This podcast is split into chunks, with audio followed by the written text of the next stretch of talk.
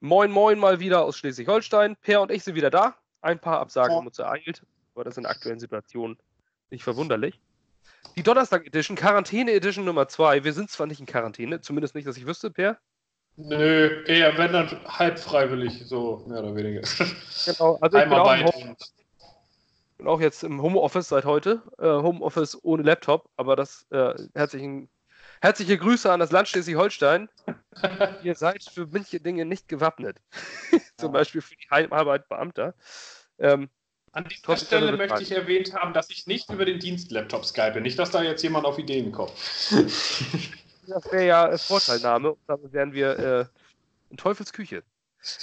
Natürlich ist das vor, wir nutzen äh, das dienstliche Geld auch nicht für private Zwecke. Ähm, Meistens. Nein, wir sind natürlich volle Hingabe, sowas, das was unterschrieben. Wir reden gerade Schwachsinn, aber ähm, ich glaube, das kommt in der ganzen Situation auch einher, die wir gerade haben. Wir sind in einer äußerst strange Situation, alle, die es betrifft. Ähm, und gerade der Hintergrund, den ich bei dir sehe, per New York City, ist ja. ähm, der Herzensstadt und äh, Sitz unserer Franchise, also Sitz des Hauptquartiers. Äh, eigentlich sind die Jets schon lange in New Jersey. Ähm, aber in New York City geht momentan so richtig äh, der Geist um. Ähm, wer Bilder gesehen hat vom Times Square, das ist menschenleer. Ähm, für New Yorker Verhältnisse menschenleer, da laufen natürlich trotzdem ein paar Leute rum, aber es ist trotzdem faszinierend, wie wenig da gerade los ist. Ähm, die Stadt ist das neue Epizentrum quasi des Coronavirus. So nach Italien ist es jetzt New York City. Ich meine, die Amerikaner haben ja einen Präsidenten, der Risikomanagement nicht so ganz ernst nimmt. Und dementsprechend ist das ähm, ja, das kommt raus, wenn man Populisten an der, an der Spitze hat, ähnlich wie in Brasilien oder in äh, Weißrussland oder, oder sonst wo, ähm, wo diese ganzen Idioten äh, in der, äh, am Fahrersitz sitzen. Da ist überall die Katastrophe am schlimmsten. Wen soll es wundern? Ähm, denn die haben andere Probleme als äh, dieses Virus. Nichtsdestotrotz, New York City, äh, da sterben die Leute momentan wie die Fliegen und man kann es leider nicht anders bezeichnen. Ähm, natürlich hört uns da keiner. Aber trotzdem schicken wir äh, alle guten Grüße nach New York City und hoffen, ähm, dass die Stadt das in den Griff kriegt. Zumindest haben sie einen vernünftigen Bürgermeister, der das Problem ernst nimmt. Ähm, so schätze ich de Blasio zumindest ein. Ja, wie soll man da umleiten? Ich hab jetzt, äh, wir haben keinen Bock auf Corona, ihr habt keinen Bock auf Corona. es sollte nur mal kurz als Info da sein, dass New York City auch ein bisschen ein Problem steht. Wir wollen uns um Football kümmern. Über den restlichen Scheiß hört ihr genug. Ähm, wie auch schon letzten Sonntag sind wir nicht perfekt durchgeplant. Aber wir fangen einfach an. Es hat sich nämlich seit Sonntag einiges getan. Wir haben, glaube ich, den Overhaul der Offensive Line sind wir ein bisschen angegangen, was zumindest dort passiert ist. Seitdem passiert in der O-Line, soweit ich weiß, nicht mehr. Greg Van Roden hatten wir bereits am Sonntag, wenn mich nicht täuscht. Ja, war eigentlich alles schon. Aber... Was die Jets angeht, besprechen wir jetzt einfach ein bisschen die Wachablösung im Wide Receiver Room. Ähm, wenn ihr da, ähm, unseren, ähm, einem unserer Lieblingspodcasts um Adrian Franke mit Downset Talk folgt. Ähm, auf seiner Website, zumindest über Spox, ähm, hat er geschrieben über die Jets, dass sie, ähm, dass nein, die Jets nicht Verlierer der Free Agency sind, sondern er Sam Darnold bisher als Verlierer der Free Agency sieht. Ähm, alleine deswegen, weil die Jets das fragwürdigste oder eins der fragwürdigsten Receiving Cores der Liga haben. Hört sich negativ an, ich als Jets-Fan gehe da aber trotzdem mit. Denn die Namen, die wir derzeit haben, Lange Rede, Robbie Anderson wurde nicht resigned. Er ist zu den Carolina Panthers gegangen. Stattdessen haben wir jetzt Richard Perryman und ansonsten, ansonsten hat sich im Status quo nichts geändert. Robbie Anderson nicht mehr bei den Jets. Der Vertrag bei den Carolina Panthers sind 20 Millionen. Davon sind im ersten Jahr 12 Millionen garantiert. Per, was sagst du dazu? Ja, für ihn ähm, macht das schon Sinn. Ähm, er hat wohl mehrfach durchblicken lassen, dass er gern für seinen alten College-Coach Matt Rule, der jetzt Head Coach bei den Panthers ist, spielen möchte hat deswegen einen Vertrag angenommen. Ähm, man hat ab und an gelesen, dass er vielleicht sogar weniger Geld genommen hat. Weiß ich jetzt nicht, inwiefern das stimmt oder dass er vielleicht ein ähnliches Angebot der Jets über einen längeren Zeitraum ausgeschlagen hat dafür. Aber im Endeffekt aus seiner Sicht kann ich das nachvollziehen. Wenn er mit dem ein gutes Verhältnis hat und der Meinung ist, dass er da was reißen kann. Es ist ja auch so, Teddy Bridgewater kennt er ja auch. Der war ja, darf man ja nicht vergessen, ein paar Monate bei den Jets. Also er hat von dem zumindest schon mal Bälle gefangen. Natürlich nicht auf dem gleichen Level wie von Darnold. Aber aus seiner Sicht kann das natürlich auch irgendwo eine Rolle spielen. Für uns ist es schon ein klares Downgrade, wenn wir einen Receiver im Kader hatten, der den zumindest auf dem Papier eine Nummer 1 sein kann. Er hat es nie wirklich abgerufen in dem Sinne, aber der das Talent dazu hat und der zumindest ein Gesamtpaket mitbringt, was man als Nummer 1 in der NFL irgendwo verkaufen kann, dann war es er. Und das eigentlich über die letzten Jahre, teilweise nur, weil wir nichts Besseres hatten, teilweise aber auch, weil er das Talent mitbringt. Für uns ist es daher auf jeden Fall ein Verlust. Also nur weil wir jetzt jemanden nachbekommen haben, der auch zumindest schnell ist, ähm, ja, muss man schon sagen, es ist ein klares Downgrade und aus der Hinsicht ist es jetzt erstmal schade. Aber es ist ja auch noch ein bisschen Off-Season nach. Ähm, ja, von daher muss man sagen, für Anderson wünscht man nur das Beste und wir müssen halt sehen, dass wir das irgendwie aufgefangen kriegen. Ist deine Meinung zum, zum neuen Signing Richard Perryman auch so, dass er äh, in also in meinen Augen ist er overpaid mit 8 Millionen für ein, für ein Jahr. Ähm, ist das ein, so, so ein, äh, vielleicht so ein Panik-Move gewesen, nachdem Robbie dann äh, in Carolina unterschrieben hat? Ich glaube ja ehrlich gesagt nicht an diese ganze Twitter-Bubble, dass, ähm, dass, die, die, dass die, die Teams jetzt, wenn wir es erfahren, gehe ich davon aus, das Team wusste schon drei Tage vorher oder zwei Tage vorher. Das wird, glaube ich, möglich, was heißt, vielleicht auch ein paar Stunden vorher. Aber ja. die, bis die Information rausgeht, dauert natürlich eine Weile. Ähm, und ich gehe davon aus, dass Richard Perryman jetzt kein Panik-Move war nach dem Motto: Scheiße, jetzt ist Robbie weg, müssen wir schnell einen anderen sein. sondern die werden schon irgendwo einen Stufenplan gehabt haben.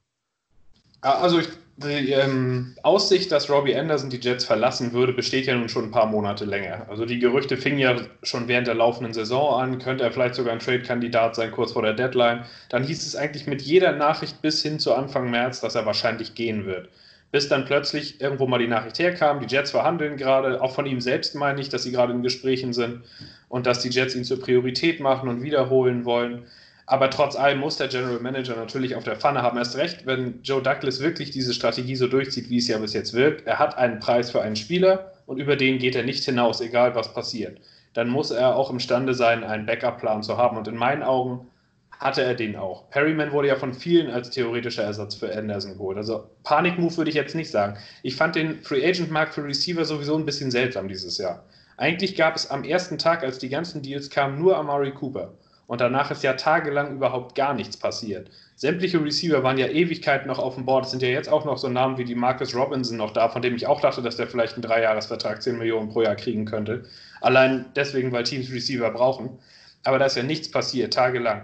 Heute habe ich gelesen, dass das daran liegen könnte, dass tatsächlich die Agenten der Receiver das eine Weile gestoppt haben, weil Nelson Aguilar nur ein Minimum-Deal bekommen hat und sie der Meinung waren, dass das für ihre Klienten gefährlich wäre.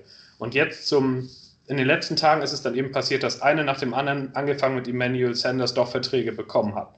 Und von daher glaube ich schon, dass das so ein bisschen in der Abfolge war. Es kann auch sein, dass Perryman das Angebot der Jets schon vorliegen hatte, bevor das mit Anderson überhaupt klar war. Davon würde ich fast ausgehen, weil ich glaube nicht, dass du innerhalb von zehn Minuten mit dem Agenten und mit dem Receiver übereinkommst, nur weil dir gerade klar geworden ist, dass Anderson jetzt tatsächlich weg ist. Weil ungefähr der Zeitrahmen war es ja fast. Das hat zwei, drei Stunden gedauert. Also viel später war es eigentlich nicht. Von daher würde ich, würde ich davon ausgehen, dass Perryman ein Angebot der Jets vorliegen hatte und für Joe Douglas von Anfang an zumindest eine Fallback-Option war, die er verfolgen würde oder ein theoretisches Upgrade. Ja. Ähm, bei Robbie Anderson sagt man ja, oder zumindest äh, sind Gerüchte, Gerüchte heißt natürlich nicht, dass es die endgültige Wahrheit ist, dass er ein Angebot von den Jets vorliegen haben sollte von vier Jahre 40 Millionen. Gesamtvolumen des Vertrags. Ähm, Finde ich realistisch, ist auch ein realistischer Preis und in meinen Augen, wenn Robbie das abgelehnt hat und sagt, ich gehe nach Carolina für fast nahezu ähnliches Geld, zwei Jahre 20 Millionen, dabei 12 im ersten Jahr. Man muss auch überlegen, dass es Rob, äh, wir dürfen, ein Appell zumindest von mir an einige Fans, ähm, man darf nicht immer glauben, dass, also die Spieler sind keine Fans dieses Teams im Gegensatz zu uns. Wir sind da mit Herzblut dran, wir bezahlen Geld dafür, um, das, um uns Caps zu kaufen, um uns äh, Merchandise zu kaufen, um da hinzufahren. Diese Leute kriegen Geld, für die ist das ein Business. Ähm, da spielt es eine Rolle, ähm, da ist es nicht, nicht, ob er jetzt zu den Jets will oder nicht, sondern da ist ganz viel Business drin. Weniger Herz, als wir denken. Mit Sicherheit spielt das auch eine Rolle. Aber weniger Herz, als wir denken. Robbie Anderson war undrafted, hat dementsprechend sehr, sehr wenig Geld gekriegt. Wer bist noch da? Ja, gut, nee, ja. das Bild stand ja. bei mir. Ähm, hat äh, sehr, sehr wenig Geld bekommen und jetzt hat er die erste Möglichkeit gehabt, richtig abzusahnen. Ähm, vielleicht auch die einzige in seinem ganzen äh, Football-Leben, denn vier Jahre gehen Rookie-Verträge, dann bist du Mitte, Ende 20. Der Durchschnitt, die durchschnittliche NFL-Karriere geht drei Jahre. Das heißt, wenige, nur wirklich wenige kriegen die Chance, diesen Payday zu haben, wenn ihr Vertrag, Rookie-Vertrag ausläuft. Den hatte Robbie jetzt Und wenn diese 12 Millionen garantiert 2 Millionen mehr sind als die von den Jets, dann kann das für ihn lebensentscheidend sein. Denn mit 30 kann die Karriere vorbei sein und dann musst du vorgesorgt haben, gerade in einem Scheißsystem, Entschuldigung, äh, wie in den USA, was, äh, wo du ja. ähm, deine Gesundheitsversorgung äh, an das Unternehmen gekoppelt ist oder du nicht generell eine, ähm, eine, Absicherung hast und dann läufst du mit drei Gehirnverletzungen äh, nach 30 durch die Gegend und endest im Endeffekt ja. wie Mark Gastino, ähm, unser legendärer äh, Sack King der Jets, der ähm, sogar um Erlaubnis fragen muss, wenn er über den Platz geht. Ähm, oder oder äh, wir, wir als Gangrene Germany für ihn spenden mussten, weil, weil, es, weil er droht, sein Haus zu verlieren, weil er Krebs hat. Solche Sachen passieren ja. und deswegen ähm, werfe ich diesen Spielern deutlich weniger vor, wenn sie so ein Angebot annehmen, auch wenn es ein bisschen mehr Geld gibt. Das ist einfach nur so mein Appell, da mal ein bisschen mehr Business einfließen zu lassen. Ähm, und es kommt natürlich auch darauf, Robbie Anderson hat seine Leistung für uns gebracht. Er hat bis zum Ende nicht aufgegeben. Jetzt hat er ein Vertragsangebot angenommen. That's business. Business as usual. Und ähm, ich würde ihm da jetzt keinen Vorwurf draus machen. Im, Im, Gegenteil, ich bin dankbar dafür, was er uns, uns geleistet hat. Gerade als undrafted Free Agent ist das außergewöhnlich, was er geleistet hat, in meinen Augen. Aber das war's auch. Also ich würde jetzt nicht irgendwie im Groll sagen, oh, hoffentlich kriegt er da keine Touchdowns oder sonst was. Ja. Hat alles für uns gegeben in seinen Jahren, die er da war. Hat sich von Anfang an hat, musste sich in den Kader spielen. Ab seinem zweiten Jahr musste er eigentlich eine tragende Outside-Starting-Rolle übernehmen. Ähm, hat das von Anfang an gut gemacht. Das sind normalerweise die Art Spieler, die Teams behalten, wenn man sie so findet. Bei uns war es halt immer so, Anderson sollte immer mehr sein, als er wahrscheinlich imstande war zu sein. Das hieß immer, er muss diese Nummer 1 sein. Wir brauchen ihn als das und als das kann er auch nur bezahlt werden. Aber im Endeffekt, er ist, was er ist. Er ist ein überdurchschnittlicher Deep Threat in der NFL.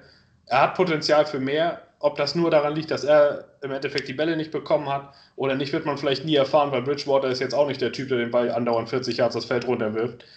Aber er war ein guter für uns und im Endeffekt, ich kann seine Entscheidung verstehen. Er nimmt den kürzeren Vertrag vielleicht auch deswegen, weil er dann mit 29 hofft, nochmal einen neuen Vertrag bekommen zu können.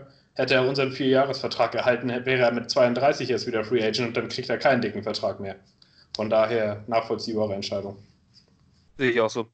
Gerade ähm, er hat jetzt diese Chance auch mit seinem alten College-Coach, mit Matt Rule, ja. der ein absoluter Players-Coach sein soll, ähm, und noch seinem alten Quarterback, PJ Walker, der mit Sicherheit nur eine nette Off-Season-Story ist, in meinen Augen ja. zumindest, als XFL-Quarterback. Ähm, aber zumindest mit so ein paar bekannten äh, Gesichtern und Robbie ist ja so, was man aus seinen Twitter-Nachrichten etc. gelesen hat, doch sehr auf Harmonie mit seinen Mitspielern und sowas bedacht. Auch wenn er ein bisschen einfach wirkt. Aber, ähm, aber was, was ich faszinierend finde, zu sagen, wenn, es, wenn ich gehe damit, dass es ein Downgrade ist, jetzt Perryman zu, äh, zu Robbie. Ähm, Richard Perryman, an die, die es nicht wissen, ist ein First-Round-Pick. Der ist ähm, 2015, meine ich. Ja, nee, 2016. Oder 2016. Genau, zu den Baltimore Ravens äh, zum Ende der ersten Runde, irgendwo zwischen 25 und 27, 28, irgendwo so in dem Bereich. Die Baltimore Ravens haben ihn gezogen und er hat auch noch nicht mal seinen Rookie-Vertrag beendet. Also er wurde als First-Round-Pick aus diesem Rookie-Vertrag entlassen, ist dann, meine ich, zu den Redskins, glaube ja, ich. Ja, eine ganz kurze Zeit Redskins und dann Browns. Dann Cleveland Browns und da hat er es auch nicht gebracht und es ist im vierten Team und ähm, er ist eigentlich noch in der Zeit, wo manche für ihren First-Round-Pick die Fifth-Year-Option ziehen.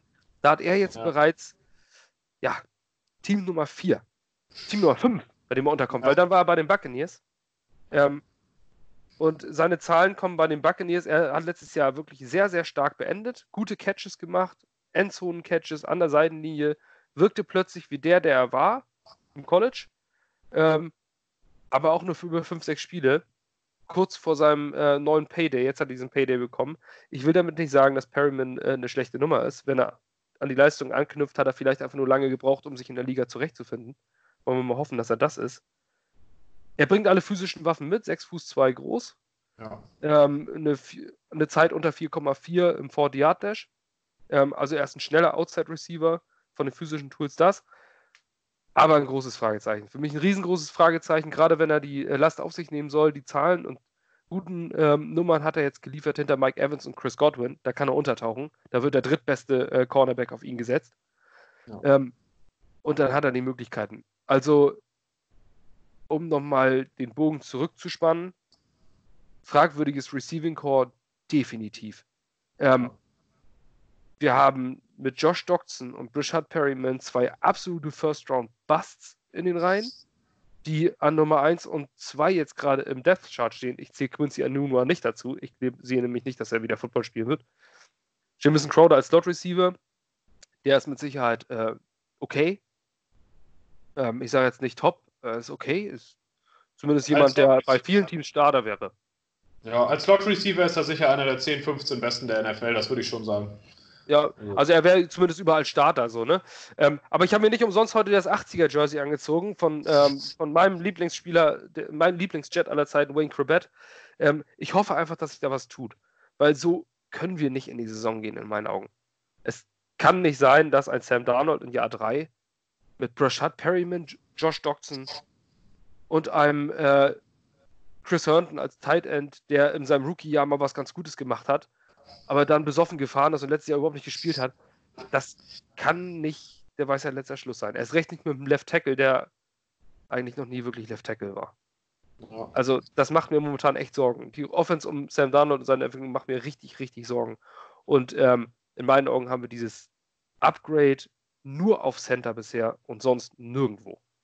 Ja. In der Offense auf jeden Fall. Also, um auf Perryman zurückzukommen, bei dem gibt es extrem viele Red Flags, wenn man sich das mal genau anguckt, wie seine Karriere bisher gelaufen ist. Er wurde gedraftet, im ersten Jahr war er komplett verletzt, hat kaum gespielt, eigentlich gar nicht. Im zweiten Jahr hat er dann, obwohl die Ravens eigentlich damals schon überhaupt keine Receiver im Depth Chart haben, es nicht geschafft, aufs Feld zu kommen und wurde danach entlassen obwohl die Ravens ja eigentlich bis heute nicht unbedingt so eine Riesenarmada an Receiver aufs Feld bringen. Und er wurde eigentlich genau dafür gedraftet, weil er perfekt zu Joe Flacco und seiner Monsterkanone von Arm passen sollte. Also eigentlich war er genau dafür gedacht. Aber dann haben die den entlassen. Bei den Browns hat er zwei gute Spiele gehabt, witzigerweise auch im Dezember der letzten Saison. Da galt er auch für viele als Sleeper in der Free Agency.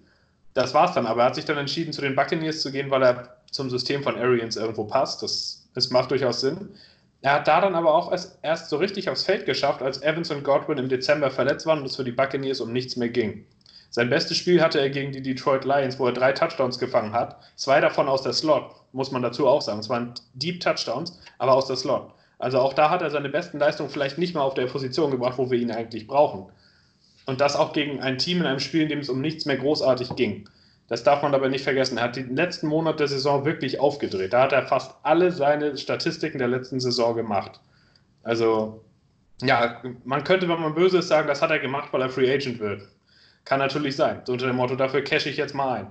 Also das Risiko ist schon da. Wenn man am Ende der Offseason dasteht und der ist der einzige, also der ist die Nummer 1 outside als naja, als der Typ, auf den du dich verlassen willst, der für 60 Catches gut sein muss und 800 Yards zumindest mal, also das, was Anderson gebracht hat ungefähr, ist schon echt dünn. Und ob er das überhaupt leisten kann, vielleicht verletzt er sich auch noch, war eigentlich in seiner Karriere häufig verletzt, also dafür ist er vielleicht auch noch anfällig. Also das ist schon ein klares Downgrade. Er ist auch nicht der Route Runner, der Robbie Anderson ist. Die Hände hat er, keine Frage, aber er ist bis jetzt immer noch mehr Talent als das, was man von ihm gesehen hat. Und deswegen ist es schon ein Downgrade. Und wenn ich mir dann, wie du sagst, den Rest des Receiving Cores angucke, also ich gehe auch bei Inunwa nicht davon aus. Also es liest sich einfach nicht so. Er ist bis jetzt nicht imstande gewesen, Physical zu absolvieren, soweit ich weiß, um irgendwie wieder als halbwegs spielfähig eingestuft zu werden. Äh, die Jets haben ihn nur deswegen nicht gecuttet, weil es wohl irgendwie nicht möglich war, weil in seinem Vertrag sämtliche Sachen für äh, Injury garantiert waren, so wie McKagan den abgeschlossen hat. Deswegen ist er immer noch im Kader. Aber es kann auch gut sein, dass da irgendwann im Laufe der nächsten Monate die Meldung kommt, hat seine Karriere beendet.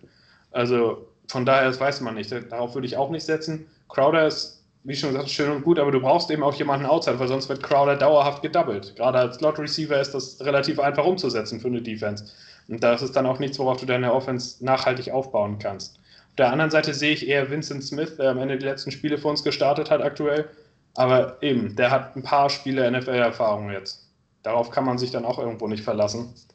Und wenn ich mir dann angucke, in der Division, die Bills, die haben das eigentlich genau richtig gemacht. Die haben für ihren Rookie-Quarterback aus dem gleichen Jahrgang die Waffen aufgebaut. Und wir haben da jetzt Perryman, Smith und Crowder stehen irgendwo. Tight End, meinetwegen ist okay mit Griffin und Herndon, da kann man was mitmachen, aber auch beide haben Fragezeichen. Griffin war viel verletzt, ist schon älter, Herndon kommt jetzt gerade von der Verletzung wieder. Das ist schon, also irgend, da muss im Draft noch was. Ich weiß gar nicht, ob es im Endeffekt, wenn du jetzt im Draft zwei Receiver auswählst, an Tag 2 und Tag 3, oder an Tag 2 auch beide. Ist das dann schon etwas, worauf man sich verlassen kann? Eigentlich ja auch nicht. Das sind ja auch Rookies, die kommen gerade erst rein. Also musst du dich damit auch erstmal abfinden. Man weiß auch nicht, wie die Offseason, also wie das ganze Programm ablaufen wird. Wird es ein normales Trainingcamp geben? Die OTAs sind ja jetzt schon mehr oder weniger auf der Kippe, dass die ganz gestrichen werden. Das heißt, die Rookies, die reinkommen, werden weniger Zeit haben, sich an ihre neue Offense und an ihr Team zu gewöhnen. Das heißt, es könnte sogar sein, dass in dieser NFL-Saison die Rookies einen deutlich geringeren Impact haben als vorher. Einfach weil sie nicht dieselben Chancen hatten, reinzukommen wie bis jetzt. Von daher, so wie es jetzt aussieht, ist die Situation für Donald zumindest man hätte am Ende der Saison wohl immer noch die Entschuldigung zu sagen, er hat nicht das an Waffen bekommen, was er gebraucht hat. Bei der O-Line sehe ich es genau wie du. Nur ein einziges Upgrade auf Center, alles andere ist in meinen Augen klar schlechter geworden. Also bei Fender hat er mehr Tight End fast gespielt als Swing Tackle. Und dem gibst du dann drei Jahre und 30 Millionen, während der gleiche Vertrag für Bulaga gegeben wird, der ein klares Upgrade auf der anderen Seite gewesen wäre. Aber naja, irgendwas müssen sie in ihm sehen. Aber es kann gut sein, dass wir am Ende der Saison wieder da sitzen und sagen, also alles um Donald herum war Kacke. Und das ist, weiß ich nicht, ob der eine Draft das lösen wird. Und dann wird es richtig kritisch, was Verträge angeht. Denn äh, dann geht Donald in sein viertes Jahr. Dann wird die Fifth-Year-Option gezogen. Und dann sind wir nachher in dieser Kacksituation, wie die Cowboys gerade mit Dak Prescott kommen. Ja. Und da wollen wir auch nicht hin. Ähm, du hattest die Tackles angesprochen und ähm, es schwebt ja immer noch so dieser, ähm, dieses Damoklesschwert eines möglichen Trent Williams Trades. Ähm, aus sportlicher Sicht persönlich würde ich das sinnvoll finden. Trent Williams, äh, für viele, die es nicht wissen, ist äh, Left Tackle der ähm, Washington Redskins. Hat letztes Jahr nicht gespielt, weil er Probleme mit seinem Team hatte, beziehungsweise mit den Ärzten. Da sind wohl die Fronten so verhärtet, dass äh, Trent Williams wohl nicht mehr ähm, dort auftauchen wird. Dan Snyder, der General Manager der Redskins, ist aber ein sturer Bock und der hat sich gesagt, ähm, Trent, dich trade ich nicht weg. Du kannst hier schön rumgammeln und kriegst die Gelder nicht, die du eigentlich kriegen solltest. Ähm, und dieser Mexican Standoff, der ist schon seit äh, letztem Jahr bis jetzt und ähm, es wird, wirkt auch nicht so, als würde sich das auflösen. Trent Williams in sein letztes Vertragsjahr, kriegt 13 Millionen oder sowas, ja. ist fit, einer der Tackles dieses Jahrzehnts. Ähm, 2012, nee, 2010 kam er, kam er in die Liga, von 2012 bis 2018 jedes Jahr im Pro Bowl. Ein außergewöhnlich guter Left Tackle. Ähm, ist allerdings 31 Jahre alt, müsste einen neuen Vertrag bekommen und wie gesagt, diese ganze Geschichte mit, äh, ich, äh, mit Problemen mit dem eigenen Team und mit Med Medical Staff, da schreien zwei, bei mir zwei Dinge in meinen Kopf. Nummer eins, das schreit ist Kelechi Osamele. Ja. Den haben wir nämlich auch ertradet und das war ein All-Pro ähm, Offensive Lineman und der hatte auch medizinische Probleme mit unserem Medical Staff. Hm, fragwürdig. Und die zweite Frage ist, Trent Williams hatte Probleme bezüglich seiner Verletzung. Was hast du da für einen? Du hast mit Sicherheit einen guten, aber der ist auch schon Anfang 30. Okay, Tackles können bis 36, 37 spielen. Außergewöhnlich gute Tackles, wenn man es Jason Peters sieht. Aber irgendwie schreit alles in mir, lass das bleiben. Du bindest dir nur ein Problem ans Bein. Ähm, Gerade weil die Jets ja nicht unbedingt bekannt sind für ihren tollen Umgang mit, äh, mit ihrem Personal. Ähm, und Trent Williams scheint da ein bisschen dievenhaft drauf zu sein. Es kann aber auch nur sein, dass er sich was mit einer Person, mit Dan Snyder verscherzt hat und einfach keinen Bock mehr hat, für den zu spielen. Ich weiß es nicht. Irgendwas ruft in mir, lass es bleiben. Die, die Redskins wollen auch einen Second-Round-Pick mindestens haben. Ich denke, dass man, wenn man einen Third-Round-Pick, wir haben zwei, einen dafür raushauen und dafür den dann kriegt, dass man dann vielleicht äh, dieses, äh, dieses Ding machen könnte, zumal man sich massiv verbessern würde. Aber ich weiß nicht so ganz, ob das passieren würde. Die Gerüchte sind zumindest, dass die Jets in Gesprächen sind. Ja, also ob sie es machen würden, ich persönlich glaube eigentlich nicht so richtig dran, weil dann hätte es für mich nicht den Sinn gegeben, Fan diesen Vertrag zu geben. In meinen Augen bezahlst du niemanden drei Jahre 30 Millionen, wenn du nicht die klare Vorstellung hast, dass der ein Starter bei dir sein soll. Das war unser erstes Free Agent Signing. Der erste, bei dem Douglas rausgegangen ist und sich sicher war, den will ich haben für den und den Preis. Also der wird bei uns starten, da bin ich mir ziemlich sicher. Wenn du jetzt Trent Williams, ja klar, aber wenn du jetzt Trent Williams dazu holst, ich glaube nach wie vor, dass wir an 11 mit unserem First Round Pick, dass er da einen dieser Tackle haben möchte und dann brauchst du einen Trent Williams nicht mehr.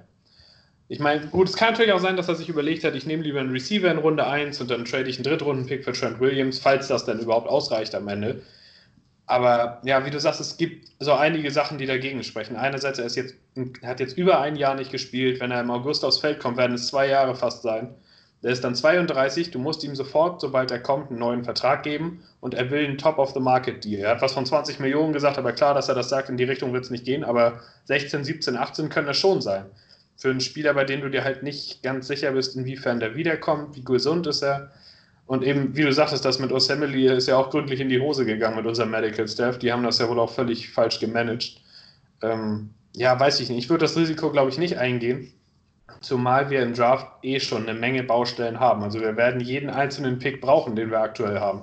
Und einen dafür wegzutraden für eine, für jemanden, wo du dir nicht so sicher bist, wie lange du ihn auch hast, wie teuer wird das, wie sicher ist die Anlage. Ich glaube, also ob Douglas das mal, ich kann es mir nicht vorstellen. Es wäre erstmal ein riesiges Upgrade, wenn er kommt, ja. Aber dann muss man eben auch erstmal sehen. Ich persönlich glaube eigentlich nicht, dass wir das Team sind, das das am Ende macht. Und wenn man bedenkt, die Redskins haben jetzt gerade auch Quinton Dunbar abgegeben, der nur einen Fünftrunden-Pick gegeben hat, obwohl er einer der besten Coverage-Corner der Liga letztes Jahr war. Also irgendwie, wenn die Spieler schon nach dem Trade fragen, vielleicht kriegst du ihn dann auch günstiger für einen Drittrunden-Pick. Aber ich weiß nicht. Wie du schon sagst, das ist eine hässliche Situation bei den Redskins. Die wollen ihn, die haben ihn ja schon die ganze letzte Saison, war er ja auch nicht da. Da haben sie ihn auch nicht getradet. Da hätten sie vielleicht noch einen First-Round-Pick für ihn gekriegt. Also vielleicht sitzen die das auch einfach aus, bis sein Vertrag abgelaufen ist. Aber ich glaube, oder ich persönlich würde es auch nicht machen, jetzt einen Pick für ihn abzugeben, obwohl er ein Upgrade wäre. Aber wenn, wenn ich General Manager würde, würde ich ihm vielleicht wirklich einfach nur sagen: So, hier einen Viertrunden-Pick könnt ihr haben und dann nehme ich Trent Williams, macht's oder nicht. So, erhöhen werde ich nicht. So, und dann mal abwarten, ob die vielleicht irgendwann die alte E-Mail nochmal öffnen. ähm, bei den, ich glaube eher, dass vielleicht die Browns, ähm, die sind ja relativ tradefreudig. Letztes Jahr hat man es ja gemerkt, haben sie sich schön in die Kacke getradet. ähm, Jetzt wollen sie Oder Beckham wieder wegtraden, also zumindest sind die Gerüchte so. Also ich weiß da nicht, also die Browns sind aber auch die dysfunktionalste Franchise seit Ewigkeiten. Letztes, das, wo man auch wieder sagt, so Free Agency Winner, Free Agency Loser. Überlegt mal, letztes Jahr waren die Browns die riesigen Free Agency Winner, Super Bowl Contender und dann, nicht mal die Playoffs, ähm, so kann es laufen, über die Free Agency gewinnst du keinen Super Bowl. Das ist, ähm, also das wird oft überbewertet, auch jetzt gerade in unserer aktuellen Phase. Wir haben draußen äh, draußen laufen Zombies rum und versuchen uns zu, zu beißen. Und, ähm, und wir müssen irgendwie gucken, wie wir uns, wie wir uns mit Klopapier preppen und sowas. Und gleich, dann hast du da halt irgendwo die NFL noch als so diesen sicheren Hafen, diese Normalität in deinem Alltag. Und da glaubt man jetzt, dass die Free Agency natürlich alles verändert. Das ist aber auch sonst so bei allen Sport, bei NFL-Fans, die wirklich nur Football gucken. Du hast lange Zeit Durststrecke, dann kommt die Free Agency und dann kommen drei, drei vier splashy Moves und du glaubst, äh, alles ist besser. Ja. Ähm, Deswegen bewertet man die Free Agency gerne über. So sehe ich das zumindest. Ähm, nichtsdestotrotz kann man punktuell sich verbessern. In meinen Augen ist es so bei Free Agency, dass ein ohnehin schon Contender sich zum, sich zum Favoriten machen kann über die Free Agency. Also sprich, wenn du schon gut bist, mit kleinen Stichen, wo du ein komplettes Team hast, mit kleinen Stichen zu setzen, okay, diese Lücke schließe ich jetzt über die Free Agency. Ein Team, wie es die Jets sind, die seit gefühlt sieben, acht Jahren den Rebuild komplett verkacken und nicht wissen und keinen Plan haben, ähm, wo wir in der Zukunft hinwollen, ähm, abgesehen von einem Top Safety und einem Top Quarterback, wir eigentlich nichts haben. Gut, jetzt natürlich auch ein CJ Mosley, aber das ist auch Free Agency Edition, also nichts, was man jetzt selber so rausgeholt hat. Ähm, dann ist es nicht die Free Agency, über die man das Team bildet. Ja. Ähm, dann ist es der Draft. Aber wir können jetzt auch nicht die ganze Zeit darauf hinweisen, auf den Draft, auf den Draft, auf den Draft, wenn wir keinen Edge Rusher haben, de facto. Wir kommen zu Jordan Jenkins, kommen wir gleich noch. Wenn wir keinen richtigen Receiver haben, outside. Ähm, Cornerback Pierre Desir war super Edition, da freue ich mich sehr drüber. Brian Poole, also da sehe ich das nicht das Problem. In der Defensive sehe ich abgesehen vom Edge Rush generell nicht so das große Problem. Aber in der Offensive, wo du einen jungen Quarterback gedraftet hast, ähm, der ja auch so ein paar Fragezeichen hat, die er noch nicht abge abgelegt hat mit seinen. Also er ist ja auch noch nicht das, was ja. wir erhofft haben. Noch nicht. Mehr Talent als, äh, als Taten. Ähm, da muss man irgendwas in der Offensive machen und das fehlt mir. Mir fehlt es einfach, dass da für mich, und ich bin eigentlich nicht der Freund von Splashy Moves, müsste jetzt sowas kommen wie ein Trade für Brandon Cooks oder für Odell Beckham oder sowas. Ähm, sei es beliebt oder nicht, wir brauchen diesen Superstar. Wir brauchen neben Le'Veon Bell, der hinter der Line und Adam Gases System ähm, einfach nur so äh, vor sich hin Geld verdient, brauchen wir noch Leute, wir brauchen noch den einen Splashy, also zumindest meine Meinung. Ich weiß, du bist jetzt, glaube ich, nicht so der Fan davon, ne? Aber ich finde, wir brauchen mal so das ein bisschen sich in den Vordergrund spielen, dass Sam Darnold so eine Nummer hat wie der Andrew Hopkins oder sowas. Ich hätte für den sofort einen First-Round-Pick ausgegeben. Es, ja. Wenn, was, wenn die, der Preis der Cardinals war lächerlich. Ja. Da musst du doch normalerweise zwischenspringen und sagen, das Gerücht habe ich gehört, für einen Drittrunden-Pick. Alter, ich gebe den First-Round-Pick. Wenn du ja. dir Andrew Hopkins First-Round-Pick besser investieren kannst, es gar nicht. Das ist ein Generational Talent und in dem Alter, ich bei mich wieder, aber wir brauchen dieses Splashy Move. Was sagst du, wie wir das fixen können? Free Agency, Draft. Verlässt dich auf den Draft? Ich stelle mir immer vor, wie die Cardinals mit den Texans in den Trade-Gesprächen waren und dann angefangen haben, so, also, wenn ihr David Johnson haben wollt, dann wollen wir aber Hopkins dafür. Was machen wir. genau, ist ein Gag, ne? Und, dann, äh, und vor allen Dingen in der, der Trade-Offer, die haben einen Zweitrunden-Pick dieses Jahr irgendwie und einen Viertrunden-Pick nächstes Jahr. Und dann haben sie wahrscheinlich noch mal angerufen und gesagt, wisst ihr was, wir machen das immer noch nicht. Ihr gebt uns jetzt noch den Siebtrunden-Pick von euch dieses Jahr mit dazu. Und den haben sie auch noch gekriegt. Wo ich mich ja. sag mal, wer ist denn da eigentlich ans Telefon gegangen, ey? Das, das ist doch nicht. Naja. Also, Kennst du das nicht, wenn du, so ein, wenn du so ein Feld hast, so ein Computer, wo du eigentlich Nein klicken willst ja. und aus Versehen klickst du Ja? Und ich glaube, das war auch so eine Situation. Ja. Äh, und dann hast yes. du den GMX Premium gekauft. und dann kannst du auch nicht schnell die Konsole ausmachen und wieder neu starten. Das war. Unglaublich. Äh, so, ich kann mir das gar nicht vorstellen, dass auch die anderen Manager. Ich kann mir beim besten Willen nicht vorstellen, dass nicht irgendein General Manager von den anderen 30 Teams, die nicht involviert waren, das nicht mitkriegt und da nicht zwischengeht und sagt, ich, also für, ich gebe meinen ersten Pick. Irgendeins der Teams, das hinten auch im Draft gestanden hat, meinetwegen. Ich meine, da gab es so viele Varianten, aber nein. Naja, im Endeffekt kann man es jetzt nicht mehr ändern. Aber es ist schon so, wie du sagst, es fehlt so ein bisschen das Gefühl, dass Darnold wirklich Hilfe gegeben wird. Das ist jetzt eigentlich im zweiten Jahr in Folge der Fall. Letztes Jahr war es ja auch schon so. Ich nehme da immer gerne die Bills als Beispiel, weil die genau gleich wie wir im selben Jahr einen Quarterback gedraftet haben und eine Umstrukturierung gemacht haben. Der einzige Unterschied ist, die hatten ihren richtigen Headcoach und Manager schon da in dem Moment. Und die sind die letzte Offseason so angegangen, wie wir es eigentlich hätten machen müssen. Die haben zwei Receiver-Starter gefunden, die haben die O-Line komplett alle fünf Starter ausgewechselt und es hat funktioniert und sie waren letztes Jahr am Ende ein Team, das zweistellige Anzahl an Spielen gewonnen hat und in die Playoffs gekommen ist. Und dieses Jahr im Grunde wieder. Die arbeiten daran weiter. Die haben jetzt der Vorn Dix für einen First-Round-Pick geholt. Das, was uns quasi so ein bisschen fehlt. Die entwickeln das immer noch ein bisschen weiter. Die haben ihrem Quarterback Waffen, eine Line, ein richtiges Scheme und alles gegeben. Ja, und wir haben letztes Jahr die Marius Thomas da dann noch hingestellt. So unter dem Motto, jetzt hast du auch deine Splashy Edition. Das kann es irgendwo nicht sein. Also zum Beispiel ein Trade für Brandon Cooks, der hat ja jetzt auch einen Kackvertrag und die Rams haben ja auch eine Kack-Cap-Situation. Wenn die jetzt ankommen würden und sagen, also wir wollen den unbedingt loswerden, gebt uns einen Fünftrunden-Pick und dann gehört er euch, dann würde ich sie sofort. Weil dann hast du zumindest jemanden, der das irgendwie ist, denn jemand ist, der, wo die Defense seine Coverage drauf ausrichten muss, weil das haben wir jetzt aktuell überhaupt gar nicht. Jeder einzelne unserer Receiver kannst du auch einzeln covern für ein paar Snaps, da musst du keine Angst haben, dass was passiert. Und das, das fehlt. Das ist halt, er hat kein ja, Security Blanket. Ich, fällt mir jetzt nicht auf Deutsch ein, wie du es sagen würdest. Er hat keinen richtigen Go-To-Guy, keine Nummer 1, auf die er sich immer verlassen kann, wo er das Ding hoch hinwerfen kann oder wo er weiß, der ist auch mal gegen Double Coverage offen.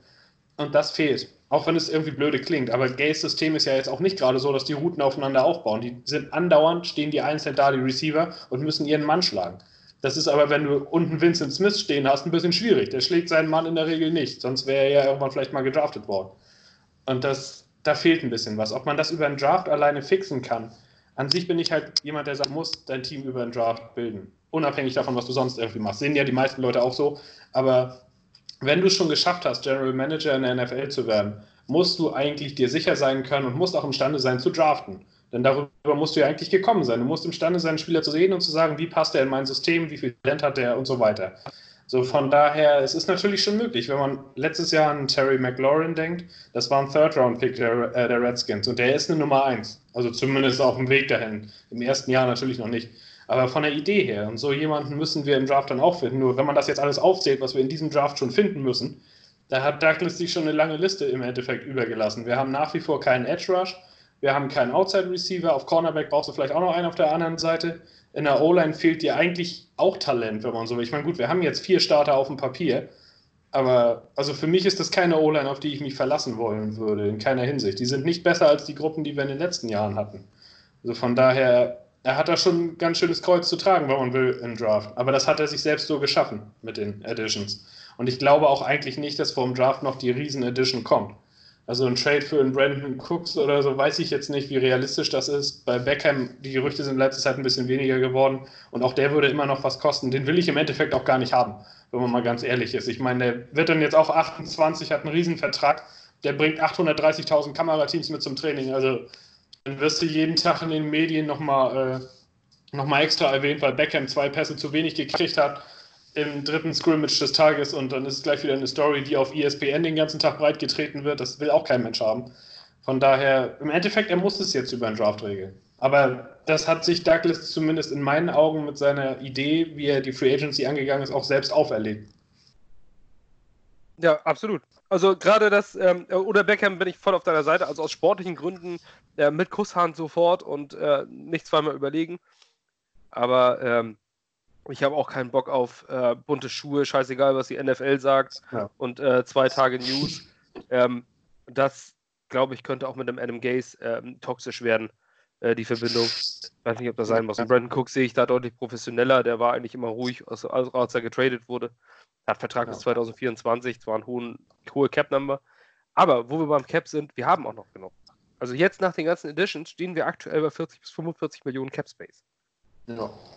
Ähm, und bei den Receivern sind wir uns ja relativ einig, da muss noch was passieren. Ich weiß nur nicht so ganz, gerade das, also viele bauen jetzt auf den Draft und äh, ich ziehe als Beispiele sehr gerne die meine 2017er First Round Picks Corey Davis bei den Titans und Mike Williams bei den Chargers ran. Äh, das sind beides frühe First Round Picks gewesen und ähm, hatten alle, alles Talent dieser Welt. Wide Receiver sind, haben eine sehr große wahrscheinlich oder ist die Wahrscheinlichkeit höher als bei vielen anderen Positionsgruppen, dass dieser Hit total daneben geht, wenn man den zieht. Es gibt so viele First Round Receiver Busts. Alleine schon zwei haben wir in unserem Team mit Josh Dodson ja. und, und Richard Perryman. Die sind alle kürzliche First Round äh, Receiver. Äh, das ist zum Beispiel bei Offensive Line viel seltener. Da hast du meistens First Round Picks. Die, die Cowboys, glaube ich, bestehen nur aus First Round äh, Offensive Linemen. Gut, einer ist ja. gerade retired mit Travis Frederick. Ähm, aber da hast du eine viel bessere Hitrate, wenn du die, äh, ja. wenn du dort die talentierten Linemen hast. Bei Receivern ist es schwierig. Da findest du halt auch mal in der sechsten Runde einen Antonio Brown oder in der dritten Runde einen Terry McLaurin oder sowas. Ähm, oder einen undrafted Robbie Anderson. Ähm, da gibt es auch, das ist eine das ist, die Position ist Anführungszeichen auch einfacher zu spielen als zum Beispiel ein Tackle. Ähm, deswegen, sich darauf verlassen, ist schwierig. Finde ich wirklich, wirklich schwierig. Und ähm, mit, der, mit dem First-Round-Receiver hat man das Problem auch nicht gleich aus der Welt geschafft. Das seht ihr an den Corey Davis, an den Mike Williams, die brauchen manchmal eine Zeit lang, wenn sie denn überhaupt eine Nummer werden. Wir werden nicht ein First-Round, also alle reden jetzt von Jerry Judy oder CD Lamb oder Henry Rux. Sind mit sicher tolle Spieler. Aber wenn du so einen nimmst, dann heißt es nicht gleich so, jetzt hast du deinen Wide Receiver 1 und das Thema ist erledigt. Die brauchen eine Zeit lang, um sich zu akklimatisieren. Und wenn wir in der zweiten, dritten Runde einziehen, kann es auch ein Darius Stewart werden. Den haben wir in der dritten Runde gezogen. Auch Alabama Wide Receiver, sprich beim besten Team des Colleges. Aber was ist aus ihm geworden? Ich weiß nicht, er spielt irgendwo in Kanada oder so, ne? Ja, ich glaube ja. Oder verkauft irgendwas bei McDonalds oder wie auch immer. Auf jeden Fall ist er nicht mehr in der NFL. Und, äh, und das kann es natürlich auch haben. Deswegen wird es eng. Ähm, wollen wir mal die Seite des Balls mal wechseln. Ähm, denn zwei Dinge sind noch seit dem letzten Podcast passiert. Wir haben Jordan Jenkins wiedergeholt als Edge Rusher, Edge Rusher, also den, zumindest den Einstieg über Außen, den wir haben. Und Patrick Onwasor, keine Ahnung, wie man ihn aus. Ja, Peanut, ist sein Spitzname. Ja, genau. ähm, und James Burgess resigned, Inside Linebacker. Ähm, in meinen Augen, bis auf das Onwasor Signing, wo ich sehr kritisch bin, ähm, gute Moves. Jordan Jenkins hat für ein Jahr 5,5 Millionen unterschrieben. Die Gerüchte waren bei 10 bis 12 Millionen, die er pro Jahr erhält. Dann ist ein Einjahresvertrag für 5,5 Millionen ausgezeichnet. Ausgehandelt von Joe, äh, von Joe Douglas, aber auch ein Zeichen dafür, wie sein Marktstand. Ähm, denn wenn viele jetzt denken, ah, aber er hat die Jets ja, weil er die Jets so liebt, deswegen hat er viel weniger Geld genommen. Sind wir wieder beim Punkt vorhin, schlagt euch das auf den Kopf, das ist Bullshit. Er wird von niemandem irgendwie für 10 Millionen ein Angebot bekommen haben, weil wer wer, egal wer, egal wie wenig materiell, materiell, äh, materialistisch man ist, wer sagt sich denn, auf die 4 Millionen verzichte ich aber, weil ich ja das Team so gerne mag. Das macht keinen. ähm, passiert nicht, ist nicht passiert, wird nie passieren. Ausrufezeichen. Ähm, trotzdem mit 5,5 Millionen John Jenkins können wir uns glücklich stell, äh, können wir uns glücklich schätzen. Und das ist auch ein Punkt, warum ich glaube, dass Jadevi und Clowney bei den Jets absolut nicht passieren wird. Ausrufezeichen. Denn der will 16 Millionen und du kannst niemanden, der 5, 6 weniger hatte als Jordan Jenkins, äh, das Fünffache oder Vierfache bezahlen und an seine Seite stellen. Das würde eine extreme Unruhe bringen. Ja. Was sagst du zu den Resignings Burgess äh, und Jenkins on Wassor? Ja, also bei Jenkins ist erstmal, wie du sagst, ganz gut. Also ich freue mich für ihn, dass er wieder da ist. Ich mag ihn auch als Spieler. Ähm, er bringt seine Produktion aufs Feld. Er ist, was er, ist für meine Augen kein Edge Rusher, sondern Edge Defender, weil er einfach diese Pass Rushing Skills in dem Sinne nicht hat. Er ist nicht explosiv, er, ist, er hat keinen Killer Move wie viele andere Edge Rusher, die den einsetzen können im richtigen Moment, um dann wirklich auch Druck zu erzeugen, wenn sie es wollen. Das ist er nicht. Er ist eher der Typ, der über harte Arbeit kommt, der seinen Tackle bearbeitet, der das Play verfolgt und imstande ist, so seine Pressures zu kreieren und seine Sacks. Also er ist jemand, der auch gut gegen den Run ist und es ist gut, dass er wieder da ist, weil wir haben sonst nichts auf Edge Rusher, das muss man ja auch mal dazu sagen. Wir haben da ein paar Kandidaten, die vielleicht ein bisschen was bringen können. Terrell Bessam, von dem ich noch relativ viel halte, aber bei dem wäre es vielleicht auch ganz gut, wenn auf der anderen Seite einer steht, der jedes Mal ein Double Team braucht und das haben wir halt nach wie vor eigentlich nicht. Ähm, eigentlich ist die Edge-Situation jetzt wie letztes Jahr und da fehlte es auch schon gewaltig. Jordan Jenkins war da unser bester Edge-Rusher, wenn man so will. Und naja, wir haben alle gesehen, wie das läuft. Wir können keinen Druck erzeugen, der nicht mit dem Scheme von Greg Williams zu tun hat. Wenn du da einfach unsere vier Leute hinstellst, die versuchen Druck zu erzeugen, wird das niemals funktionieren. Es sei denn, da stehen fünf Verkehrshütchen, die den Quarterback beschützen. Weil keiner von denen imstande ist, seinen Mann alleine zu schlagen. Jedenfalls nicht konstant genug. Und von daher ist die Situation eigentlich genau wie vorher und da kann man auch nicht groß von der Veränderung sprechen. Ähm, bei James Burgess ist es so, der hat letzte Saison viele Spiele für uns starten müssen. Es ist auch gut, dass er wieder da ist hat man noch einen Inside-Linebacker mehr äh, als Death, der ja auch äh, das System von Greg Williams schon seit Jahren kennt, vorher schon von den Browns. Ähm, das Signing von Onwasor, wie du sagst, ist ein bisschen, ich kann es nicht so ganz verstehen, wieso. Das Einzige, was mir dazu einfällt, ist eben, dass Joe Douglas ihn wahrscheinlich selbst gescoutet hat damals bei den Ravens, als er da noch war als er da ins Team gekommen ist. Der hat die letzten vier Jahre bei den Ravens tatsächlich drei Jahre gestartet insgesamt. Letzte Saison hat er seinen Startingplatz dann wieder verloren, weil er die schlechteste Saison seiner Karriere bis dahin gespielt hat. Aber es gibt mehrere Saisons, die er neben CJ Mosley gestartet hat und in denen er zumindest überdurchschnittlich gespielt hat. Er ist ein klassischer Coverage-Linebacker, ein eher leichter Typ, der imstande ist, Running Backs, Tight Ends, vielleicht auch mal einen Slot-Receiver zu covern, wenn es sein muss. Ähm, ja, ist die Frage, ob Douglas der Meinung ist, dass der am Ende neben Avery Williamson starten soll, äh, neben CJ Mosley starten soll. Und dann ergibt sich eben die Frage, was passiert dann mit Avery Williamson? Weil wir haben ja auch immer noch einen Blake Cashman, Neville Hewitt, James Burgess. Irgendwo ist die Position dann auch mal voll beladen. Und wenn es dazu führen würde, dass in den nächsten Tagen die Nachricht kommt, Avery Williams wurde gecuttet, dann würde ich das sehr, sehr schade finden. Weil Avery Williamson ist einer meiner absoluten Lieblingsspieler. Ich habe in den letzten Podcasts auch immer schon gesagt, ich will nicht, dass der gecuttet wird. Den kann man auch noch umfunktionieren. Wenn wir eine 4-3-Defense haben, dass er vielleicht den Strongside-Linebacker spielt, hauptsächlich gegen den Run arbeitet. Ja, muss man, also das ist für mich noch ein bisschen fraglich, was Douglas sich dabei gedacht hat. Kann natürlich auch sein, dass er einfach Value gesehen hat, wenn man so will. Also Onuasor war noch auf dem Markt, er sieht mehr Talent in ihm, er kriegt ihn für einen günstigen Vertrag, also macht er das. Aber ich denke schon, dass da noch was nachkommen wird. Also ich glaube nicht, dass wir mit genau der Konstellation, die wir jetzt haben, auch finanziell in die Saison gehen. Weil ich glaube, wir haben jetzt mittlerweile über 30 Millionen Cap in Inside Linebacker gesteckt. Also ich weiß nicht, ob es noch irgendein Team gibt, das das so macht. Kann ich mir eigentlich nicht vorstellen. Von daher mal sehen, was da noch kommt. Ich hoffe aber sehr, dass Williamson trotzdem weiter bei uns bleibt. Ja, die Sache ist ja, dass, äh, was du schon angesprochen hast, dass Anwar zusammen mit äh, CJ Mosley in Baltimore gestartet ist und sie dort ein gutes Duo waren.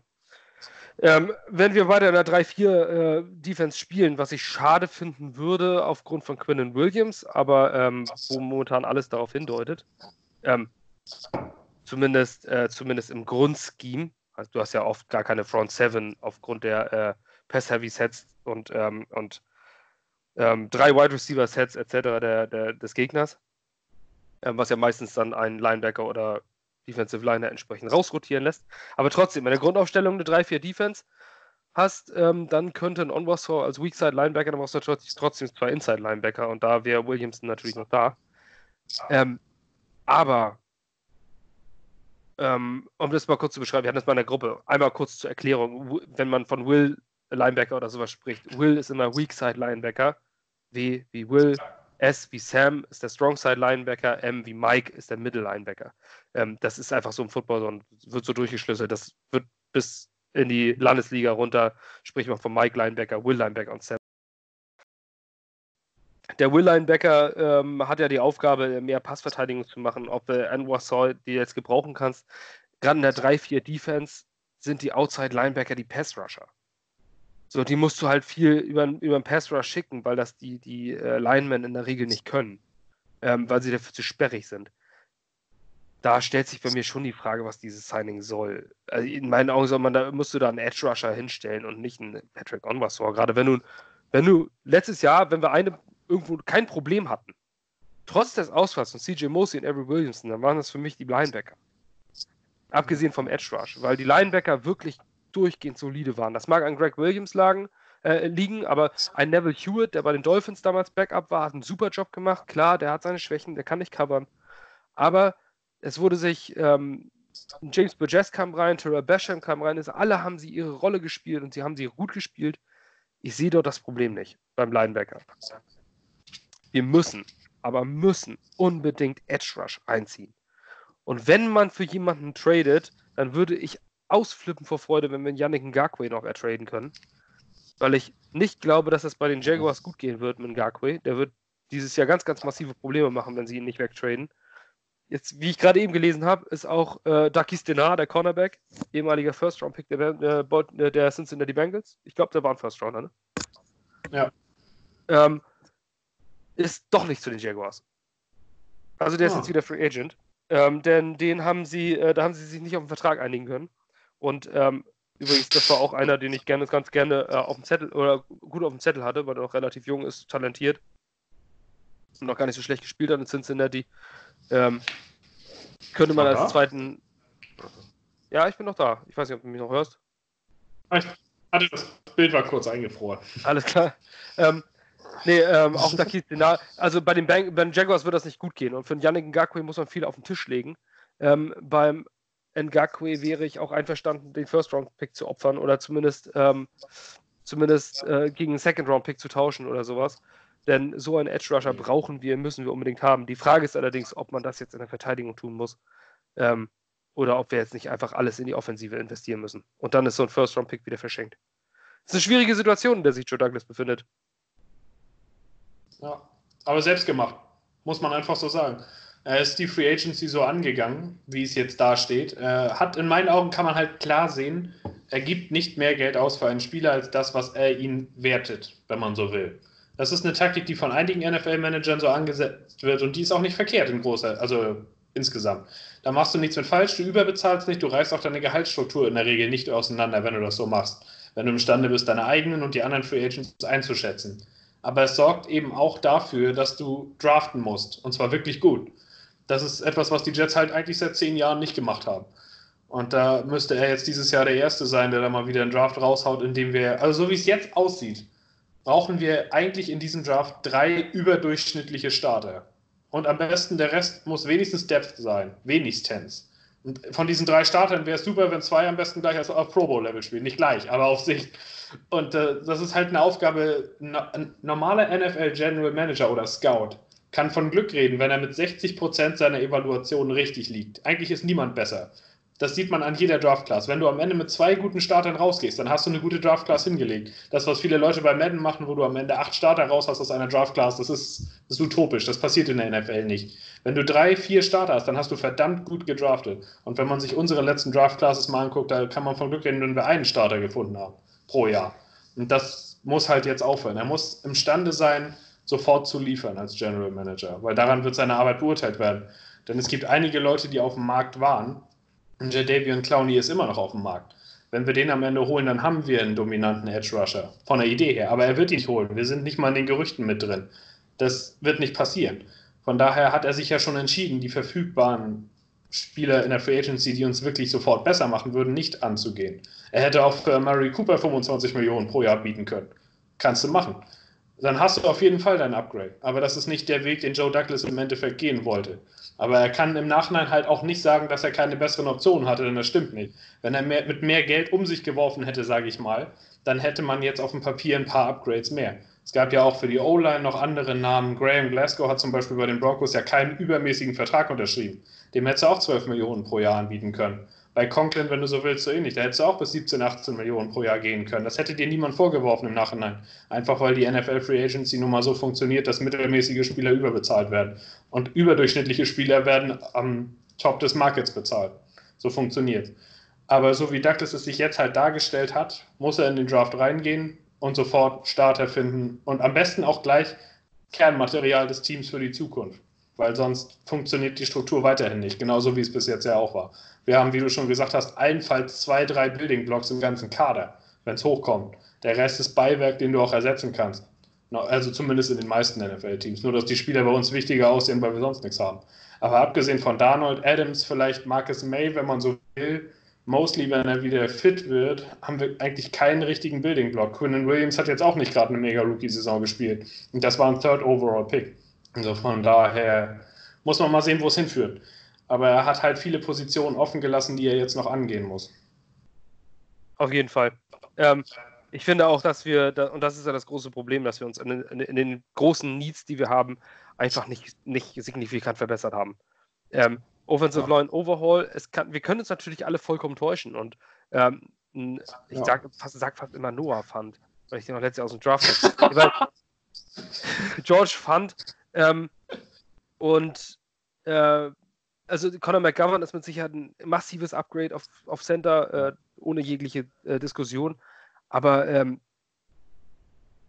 George Fent oder, oder, oder Greg Van Roten oder sowas, das sind jetzt nicht die Namen, wo sich äh, gegnerische Defensive Lines sagen, oh, wie komme ich denn daran vorbei? Ähm, das ist jetzt nicht das, was, was wir irgendwie erwartet haben. Also wir haben zumindest so einen, so einen großen, zumindest einen Jack Conklin oder einen Brandon Scherf oder Tooney oder sonst was. Klar, die sind getaggt worden, aber wir haben zumindest sowas erwartet und herausgekommen ist irgendwie so dieser Consolation Prize, diese goldene Ananas, die man dann noch irgendwie äh, abgreift. Ich lasse mich gerne eines Besseren belehren und wenn dein Plan aufgeht und dieser George Fent dann plötzlich doch der Starting Left Tackle ist, den wir erwartet haben und Shuma Edoga sich massiv steigert und auf Right Tackle Starter ist, dann mag das ja alles vielleicht schön sein und dann, äh, und dann klappt es vielleicht. Und Alex Lewis steigert sich nochmal eine Nummer. Und wir haben plötzlich eine Starting Offensive Line. Und, ähm, und dann ähm, gucken wir auf diesen Podcast zurück und sagen, okay, da lagen wir falsch. Das ist mein Traum, wenn es so wäre. Ich glaube es allerdings nicht. Wir sind auch schon lange genug Jets-Fans. Ähm, und man muss sagen, so viele Eventualitäten, wie du gerade aufgezählt hast, ist es ja nicht gerade so, als wäre das wahrscheinlich. Du hast von fast jedem Starter sagen müssen, der muss sein Level steigern. Also das ist jetzt nicht unbedingt so, dass man sagen kann, da kannst du mit rechnen, dass das passiert. Wenn wir an, also meine Hoffnung ist tatsächlich, dass wir an elfen Tackle draften, der das sofort anhebt. Denn es ist nicht selten so, wenn du einen All-Pro O-Liner hinzufügst, steigert das den Wert der ganzen Line, weil die Chemistry besser ist, weil du weißt, da ist einer, auf den du dich verlassen kannst. Es ist ein gewisses Rückgrat in der Line da. Wenn wir das hinbekämen und da zum Beispiel den Tristan Works, von dem ich ein großer Fan bin, auf Left Tackle setzen und der sofort liefert, dann kann das schon helfen, auch den Nebenleuten, weil sie wissen, da ist jemand, auf den kannst du dich verlassen. Der hat seinen Mann immer im Griff, auch wenn dieser eine Mann meinetwegen ein Garquay ist oder wer auch immer. Das würde schon helfen. Aber das sind halt, wie du sagst, viele Eventualitäten, die erstmal passieren müssen. Hm. Und das ist, ähm, und das ist halt das, was mir die große Sorge macht. Ne? Wir sind, und was du auch vorhin sagtest, die guten Teams, also ich sag mal, Build through the Draft können nicht alle. Das ist, äh, das ist natürlich zum Beispiel ehemaliger General Manager der Baltimore Ravens, Ozzy Newsome, ist eigentlich so quasi der Hall of Famer unter diesen, diesen Draftern, ähm, wie der Teams zusammengestellt hat. Wir sind auch nicht in einer Position wie zum Beispiel die Green Bay Packers oder die New England Patriots oder oder Baltimore Ravens, wo man für niemanden overpayen muss und dann draftest du halt dein Team zusammen und du bist trotzdem immer ein Contender. Ja. In der Position sind wir auch einfach nicht. Ähm, jeder Draft-Pick bis Runde 4 muss absolut sitzen in der jetzigen Situation. Und das, die Wahrscheinlichkeit ist so gering. Las Vegas sagt zurzeit Win over under bei den Jets 7. Ich glaube, das war letztes Jahr auch so. Ja, wobei ich jetzt gerade das andere nehmen würde. Aber das kommt auf den Draft auch an. Aber würde ich auch. Ich würde derzeit auch auf Under, Under 7 tippen. Ähm, Zurzeit, dort wo wir jetzt stehen, letztes Jahr haben wir auch gesagt, als dann plötzlich war der Draft und da hattest du plötzlich schon wieder einen Interior Defensive Lineman und sagst du, ja, aber der ist ja so talentiert, bester Spieler im Draft. Ja. Ähm, ja. heißt und natürlich nicht, dass er noch... bei den Jaguars alles weg, der ein paar Picks nach uns gegangen ist, der der Edge Rusher gewesen wäre, den die meisten von uns haben wollten. ja. ja, das ist einfach, ist einfach nur ein bisschen frustrierend wir ja. wollen Joe Douglas jetzt nicht, ähm, nicht schon vom Bus werfen, Nö. aber ich für meinen Teil bin bislang, abgesehen von den Resignings von Brian Poole und Jordan Jenkins, von denen ich ein großer Fan bin, von den Verträgen, die sie bekommen haben. Wir merken aber auch, äh, also abgesehen davon bin ich bisher nicht überzeugt. Das wollte ich eigentlich, den Satz wollte ich eigentlich zu Ende sagen. ähm, aber interessant sind auch die Vertragsstrukturen. Das wollte ich ganz gerne nochmal anschneiden. Ganz, ganz viele One-Year-Contracts. Ja. Was könnte das bedeuten? Bedeutet das äh, zum einen entweder alle Spieler prove it, wäre kacke, wenn sich das auszahlt, dann musst du nämlich nächstes Jahr alle bezahlen, dann stehen wir wieder vor dieser Situation wie jetzt. Robbie wird Free Agent, Jenkins wird Free Agent, diese ganzen ähm, Puzzlestücke des Teams. Und die musst du dann überbezahlen oder nicht. Haben wir wieder diese Stand-off-Geschichte am Anfang der Free Agency? Oder bedeutet das vielleicht sogar ein Wink in Richtung Adam Gase zu sagen, ich gebe dir ja was, zeig, was du kannst. Wie deutest du das? Warum so viele One-Year-Contracts? Ist ein interessantes Thema irgendwo. Das kommt wirklich ganz darauf an. Douglas hat ja noch keine Offseason bei uns geführt. Er kam ja letztes Jahr, nachdem alles schon gelaufen war, im Grunde genommen. Also das hier ist jetzt das erste Mal, dass man sieht, was er machen will oder in welche Richtung seine ganze Strategie geht und alles. Und es hieß ja auch immer, er wäre jemand, der gekommen ist, weil er eine Verbindung zu Gaze hat. Die beiden kannten sich. Man hat sofort auch bei One Jets Drive gesehen, die lagen sich dauerhaft in den Armen gefühlt, sind dauernd miteinander am Reden. Von daher ist es für mich eigentlich so, dass ich die beiden nicht trenne. Wenn es darum geht, wenn wir nochmal wieder ändern, dann gehe ich eigentlich davon aus, dass beide entlassen werden. Andersrum muss man aber auch sagen, wenn du die Chance bekommst, in der NFL General Manager zu sein, dann entlässt du notfalls auch deinen besten Freund. Einfach weil du die Chance nicht wiederbekommen wirst. Und das ist so ein bisschen das, worauf ich im Zweifelsfall hoffe. Wenn wir nächste Saison wieder keine Entwicklung in der Offense sehen, wenn das wieder so scheiße aussieht wie, die letztes, wie letztes Jahr und man dann auch wirklich ab einem gewissen Zeitpunkt sagen kann, die Ent Entwicklung von Darnold ist wirklich massiv gefährdet, dann erhoffe ich mir eigentlich schon, dass Douglas dann auch sagt, okay, das wird nichts mit dem Typ. Da muss ich einen neuen ranholen. Ähm, das kann natürlich darauf hindeuten. Also eigentlich ist es wirklich so, jeden einzelnen Spieler, den wir geholt haben, mit Ausnahme von Connor McGovern, kannst du nach einem Jahr wieder entlassen. Und genauso sieht es auch mit den Resignings aus. Auch die kannst du im Grunde, ich meine, die sind alle nur für ein Jahr. Pierre Desir hat auch nur einen Jahresvertrag bekommen. Es kann also schon sein, dass Douglas der Meinung ist, im nächsten Jahr dann vielleicht wieder neu aufbauen zu wollen. Es kann aber auch sein, dass er diese Free Agent-Klasse nicht so gut fand und deswegen alle Spieler, die er geholt hat, einfach nur für ein Jahr erstmal mit Sicherheit geholt hat, weil er sich gar nicht so darüber im Klaren ist, ob die wirklich so ein Upgrade bringen. Es kann alles sein. Also ich hoffe halt, dass es bedeutet für Gays unter dem Motto, du musst dich steigern, sonst bist du zusammen mit den ganzen Einjahresverträgen auch weg. Es kann aber auch einfach sein, dass er einen komplett neuen Rebuild angehen will dass er diesen Spieler jetzt ein Jahr in der aktuellen Konstruktion eine Chance angeht. Und wenn wir dann nächstes Jahr meinetwegen 5 und 11 gehen, dass er dann plötzlich im Februar rauskommt und sagt, so, jetzt trade ich Adams, Darnold und fange nochmal ganz von vorne an. Das kann es auch sein. Also es, man kann noch nicht so richtig viel reininterpretieren. Ich persönlich hoffe aber, dass es eben aussagt, dass er eben nicht mit Gaze an der Hüfte zusammengewachsen ist, so wie es sich für mich eigentlich bis jetzt immer dargestellt hat.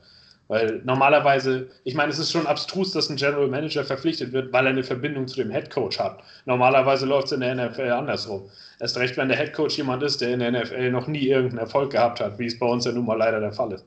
So von daher, es kann schon irgendwo auch eine Hoffnung sein, dass man vielleicht, wenn es nicht gut läuft, im Januar nochmal auch auf Head Coach neu anfängt. Das ist durchaus möglich. Also Zumindest äh, wenn, wenn Adam Gaze nicht plötzlich äh, irgendwo in einen Zaubertrank fast fällt und äh, von heute auf morgen was. Ja, wir, ich meine, wir waren die 32, 32. beste, ja. so bezeichne ich das mal, 32. beste Offense der Liga. Ähm, Teilnehmerurkunde bei den Bundesjugendspielen, wer war das nicht letztes ja. Jahr? Und ähm, da müssen wir jetzt ähm, plötzlich was rauszaubern mit dem einzigen Wechsel, ein paar andere Namen in der Offensive Line, die von der Qualität nur auf einer Position besser sind und Prashad Perryman statt Robbie Anderson. Ja, ja wie das funktionieren soll. Ähm, ich glaube, einem Magier wie Bill Belichick würde ich das zutrauen, dass er da äh, auch eine, dass er da ein Team draus zaubert, das durchaus konkurrenzfähig ist. Bei Adam Gase sehe ich das derzeit nicht. Ähm, so wie viele derzeit auch die äh, New England Patriots abschreiben, das würde ich niemals tun, nicht solange Bill Belichick Headcoach dieses Teams ist. Ich würde Stand heute, egal wen die als Quarterback aufs Feld führen, sagen, die schlagen uns nächstes Jahr zweimal und die gewinnen eine zweistellige Anzahl von Spielen. Einfach weil ich, ich erst glaube, dass sie weg sind, wenn, es, wenn ich es sehe. Belichick ist als Head Coach und General Manager zu gut. Das hat er schon bewiesen. Der holt Leute, die du vorher nicht gehört hast, die Draftbusts waren und gibt dafür kein Kapital ab. Und am Ende sind sie da trotzdem. Es kann auch sein, dass wir in einem Jahr davon reden, oh scheiße, jetzt haben die Jared Stidham und der terrorisiert uns jetzt für 15 Jahre. Einfach, weil ich ihm das zutraue. Und von daher oder, ist oder plötzlich oder ein Brandon Copeland auf dem Platz mit 12 Sacks. Die haben sich übrigens ja. Brandon Copeland geangelt. Das kannst du alles haben und deswegen ähm, ist das, ist das äh, Football ist, was Per auch schon mal gesagt hat, ähm, der Sport, der am allermeisten von Coaching abhängt. Ähm, ja. man, kann kaum einen anderen Sport finden, der mehr von, von Coaching und Schemes abhängt äh, und Taktiken, ist, ja. wo der Trainer mehr Einfluss auf das Spiel auf dem Feld hat als beim American Football. Ähm, unserer Defense sicher nicht das Problem, aber die Offensive ist das Problem. Und ähm, Belichick ist zwar ein Defensive Coach, aber der ist so ein kompletter, der hat das komplette Team äh, unter seinen Fittichen. Ähm, ja, wird interessant. Und da, war, wo wir auch von meinem Punkt waren mit, äh, mit dem, wer kann sich das leisten, den Spielern weniger anzubieten. Das sind so, solche New England Patriots-Dinger, die sagen sich, alles klar, ich habe meinen Preis für den, ich kriege mein Team auch so aufgebaut. Da sind die Jets noch nicht in dieser Position. Deswegen muss man auch vielleicht das ein oder andere mal overpayen. Vielleicht nicht so ein Truman Johnson-Ding. Das war auch massives Pech, muss man sagen. Ähm, das hat keiner so kommen sehen. Ähm, auch von den Experten hat das keiner kommen sehen. Überall wurde es als gutes Signing ähm, ja, unterschrieben oder zumindest sehr solide. Also äh, das kann natürlich, kann, man kann natürlich auch mal Pech haben. Ich habe mich damals auch gefreut, als es hieß, der kommt, weil er der beste Corner verfügbar war damals. Kannst nicht Auf jeden Fall. Und, ähm, und sowas wie jetzt zum Beispiel die Dolphins, also wir haben natürlich extrem gegensätzliche Dinge, jetzt gerade die AFC East ähm, ist in der Free Agency extrem aufgefallen.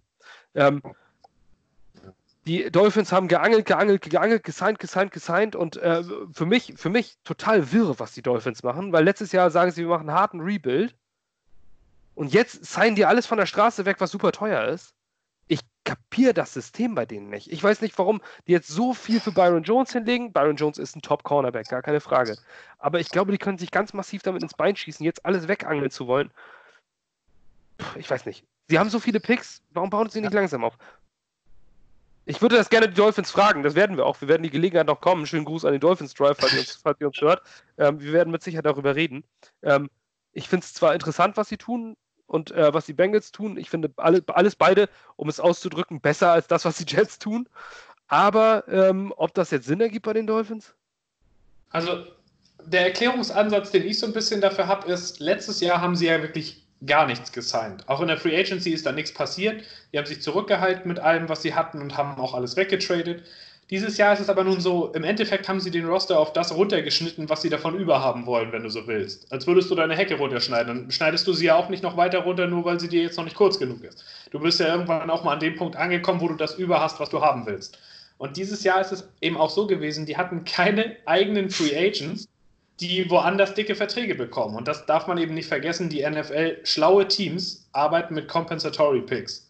Und die achten darauf, was für Spieler sie signen und welche sie gehen lassen und wie sich das gegenseitig aufwiegt. Und da die Dolphins niemanden hatten, den sie verlieren würden, der irgendwo anders Geld einbringt, also ihnen einen Pick einbringt, haben sie sich wahrscheinlich gesagt, so, wir haben jetzt 120 Millionen Cap Space, wir haben keinen Spieler, den wir uns als Compensatory Pick verbauen, also raus mit der Kohle. Weil im Endeffekt musst du es ja trotzdem bezahlen. Und dann werden sie wahrscheinlich gedacht haben, hier in Byron Jones, auf der anderen Seite Xavier Howard. Auf dem Papier macht das eine ziemliche Shutdown-Unit von der Idee. Allerdings. Allerdings. Dafür müssen beide natürlich noch, fit hätten, sein. Hätten sie jetzt nur noch einen Minka Fitzpatrick, dann wäre das die beste Secondary der NFL. Aber dafür hast du drei First-Round-Picks. Darfst du auch nicht vergessen. Also im Endeffekt, ich glaube eigentlich nicht, dass die Dolphins dieses Jahr vorbeiziehen lassen, ohne einen Quarterback zu draften. Einfach weil sie haben jetzt relativ besser, also sie haben auf jeden Fall bessere Umstände geschaffen als letztes Jahr. Ob es gut ist, das einmal dahingestellt, weil deren O-Line ist nach wie vor ein Kackhaufen, da haben sie nicht besonders viel investiert. Also muss man mal sehen. Aber sie haben halt so viel Kapital, dass sie sich wahrscheinlich gesagt haben, wir können jetzt anfangen zu bezahlen in Spieler, in denen wir was sehen. Einfach weil sie sich für die Zukunft damit ja nichts verbauen. Selbst wenn du einen Byron Jones in zwei Jahren wieder cuttest, wie wir jetzt einen Trumaine Johnson, im Endeffekt außer zwei Jahre schlechte Nachrichten hast du davon eigentlich auch nichts nach. Weil das Geld haben sie ja im Endeffekt sowieso und müssen es ausgeben. Von daher, das kann ich schon irgendwo nachvollziehen. Aber wo du die Bengals angesprochen hast, die finde ich sind so ein bisschen heimliche Gewinner der Offseason. Denn Absolut. die haben im Grunde Absolut. ein Jahr vorher angefangen mit dem, was Teams machen müssen. Du draftest deinen Rookie Quarterback, was sie ja ohne Frage tun werden mit dem First Overall Pick, und stellst ihm das bestmögliche Team zur Seite und gibst Geld aus, weil du das eben diesen Cap Room hast. Denn dein Quarterback verdient noch nicht. Er hat einen Rookie-Vertrag. Das ist das Vierjahresfenster, was schlaue Teams in der NFL versuchen auszunutzen. Die Bengals wissen, dass sie diesen Rookie-Quarterback jetzt für vier Jahre haben werden, welcher auch immer es ist, den sie auswählen, und haben angefangen, das Team zu stärken über die Free Agency. Also ich persönlich finde das ziemlich schlau eigentlich. Und von daher, wenn man auch sieht, wie die AFC North nächstes Jahr sein wird, klar, die Ravens sind auf jeden Fall da, die Browns sind eh immer ein Kackhaufen. Ich kann mir eigentlich nicht vorstellen, dass das so viel besser wird. Dann hast du die Steelers, wo Roethlisberger 38 Jahre alt ist, mittlerweile auf den Bildern 140 Kilo schwer ist und man nicht genau weiß, ob der eigentlich nochmal was wirft oder ob er den Ball jetzt nur noch kickt. Und also, wenn man ein Foto von ihm macht, hast du immer noch den Beweis, dass du Bigfoot gesehen hast derzeit. Ja, also absolut. Ich weiß auch nicht, ob der nochmal in Form kommt bis zum Saisonstart. Und er hatte ja diese äh, Tommy John Surgery, meine ich, die für Baseball-Pitcher anderthalb Jahre Pause bedeutet. Also ob der nach einem Jahr mit 38 Jahren in seinem physischen Zustand so wiederkommt, wie er war, das kann ich mir beim besten Willen nicht vorstellen. Der hat seinen Wurfarm mit dem Schlimmsten zerstört, was du dir als Werfer eigentlich kaputt machen kannst. Und als Backup haben sie halt immer noch Mason Rudolph, der einen Helm besser wirft als ein, als ein Football. Also von daher, ähm, ich finde das, was die Bengals gemacht haben, schlau. Wollte ich dazu eigentlich nur gesagt haben, ja. weil die haben auch keinen schlechten Spieler geholt in meinen Augen. Ein DJ Reader ist ein Top-Nose-Tackle. Das ist für mich 340 das Signing, das ist für mich ja. eins der Signings in der Free Agency. Völlig unterschätzt, weil ja. Nose-Tackle halt nicht so die flashy Player sind. Aber dem mit Carlos Dunlap an der Seite, Gino Atkins, und Gino Atkins, und was ist das für eine scary Line, Wenn man sich als Jets-Fan erinnert, was Damon Harrison war in seinen besten Tagen, DJ Reader ist das und ein Pass-Rush. Also eigentlich alles, was du sein kannst als Defensive Tackle. Dazu jetzt haben sie Von Bell noch dazu geholt. Sie haben äh, Trey Waynes, Mackenzie Alexander. Die haben jetzt Cornerbacks plus zum geht nicht mehr. Und also Jesse Bates und Von Bell hinten, das ist ein, äh, das ist schon sehr, sehr gutes Safety-Duo, ne? Also bei denen würde ich sagen, die darf man für nächstes Jahr nicht abschreiben. Die würde ich aktuell einen Schritt in der Entwicklung weitersehen als wir, denn die haben mit AJ Green auch noch einen Nummer 1 Receiver. Tyler Boyd ist auch noch da. John Ross hat sich auch gesteigert. Also die sind, glaube ich, schon weiter als viele Teams denken. Wenn die ihren First Pick reingegeben haben und es ist Joe Burrow oder, äh, oder Tour, ist eigentlich egal, die sind für mich beide Franchise Quarterbacks, dann werden die sofort eigentlich ein Kandidat sein, der sieben, acht Spiele gewinnen kann vom Start weg. Also mit denen wird, glaube ich, schon zu rechnen sein in den nächsten Jahren. Ja, dazu haben sie dann Joe Mixon und sie haben natürlich auch in die Offensive Line investiert. Sie haben natürlich ja. massives Verletzungspech gehabt, aber sie haben mit Billy Price und Jonah Williams zwei äh, First-Round ähm, Linemen und an den Cowboys sieht man, was man mit diesen Talenten in der Line auch versetzt in die Zeit nach hinten äh, irgendwann haben kann. Ja. ja, auf jeden Fall für mich auch. Also für mich äh, deren, deren clevere Signings einfach mit Trey Waynes und Von Bell und, und DJ Reader sind einfach unheimlich clevere Sachen aus Franchise Tag. Für AJ Green bin ich ein großer Fan von. Das ist eine gute Idee von denen. Ja. Ähm, werden sie vermutlich sonst vielleicht nicht halten können. Ähm, und einem AJ Green nach einem Down Year okay, aber wenn man ihn vorher gesehen hat, der Typ ist einfach eine Maschine und äh, so lässt du nicht gehen. Den lässt du nicht gehen, wenn er zehn Jahre dein Franchise-Receiver war und du dir sicher bist, dass der physisch wieder einigermaßen zurückkommt, dann lässt du den nicht gehen. Es ist ja auch nicht so, als hätten die dem jetzt 40 Millionen über drei Jahre angeboten, sondern sie nehmen ihn ein weiteres Jahr sicher, damit dein, dein Rookie-Quarterback eine Nummer 1 Anspielstation hat. Und das haben wir zum Beispiel nicht. Also von daher macht das schon Sinn. Ja. Aber gut, wollen wir nicht zu lange über die Bengals reden. Auf jeden Fall ist das ähm, für mich ein, eins, auch wie du es gesagt hast, dieser Beispiele dieser, dieser Quiet Teams, die in aller Ruhe ähm, die letzten Jahre nie irgendwo jemanden gesigned haben. Jetzt plötzlich denkst du, hä? Bengals ja. sign, habe ich aber, das habe ich ja schon lange nicht mehr gelesen. Und, ähm, und plötzlich machen sie clevere Moves zu dem Zeitpunkt, wo sie es unbedingt müssen. Und die Dolphins auch. Genauso wie die Bills. Und wir machen es nicht. Und das äh, enttäuscht mich ein wenig. Ähm, ich hoffe, dass in den nächsten Tagen noch Nachrichten kommen. Ich hoffe zumindest auf eine große Nummer. Ich hoffe auf ein Trade, weil derzeit auf dem Free Agency Markt wenig zu haben ist, das einem jetzt noch was bringen kann. Ähm, die großen Namen sind eigentlich nur noch Jadevi und Clowney. Äh, siehst ja. du sonst noch irgendwo Namen, die die Franchise ändern Logan können? Ryan ist noch da. Also von Corner, den Titans ja. ja. aber Klar, also Quarterback. James Winston kann bluten, das geht uns aber nichts an. Nee, auf keinen Fall. Die würde ich auch nicht als Backup haben wollen, beim besten Willen nicht. Also. Nicht James Winston. Nee, also nach meiner Eat the W-Rede will ich, äh, das war das Peinlichste, was ich je gesehen habe in der NFL. Ja, also, ich weiß nicht, wer die Rede nee. nicht kennt, aber gebt mal bei Google Eat the, w, Eat the W ein und guckt euch seine Rede, das ist so unfassbar peinlich. Ja. Also ist für mich so ein Anti-Typ Quarterback. Nicht mal als Mensch habe ich in dem Sinne nichts gegen ihn. Er ist wie er ist. Das ist von mir aus auch vollkommen egal. Bei Newton das Gleiche. Aber bei Winston ist es einfach so, du kannst ihm ein Team zur Seite stellen, wie es die Buccaneers gemacht haben, was perfekt zu seinem Skillset gepasst hat. Und der Typ hätte nach der Saison, die er gespielt hat, Defensive Player of the Year werden müssen. Mit sieben äh, Pick Sixes und 30 Interceptions als erster Quarterback aller Zeiten.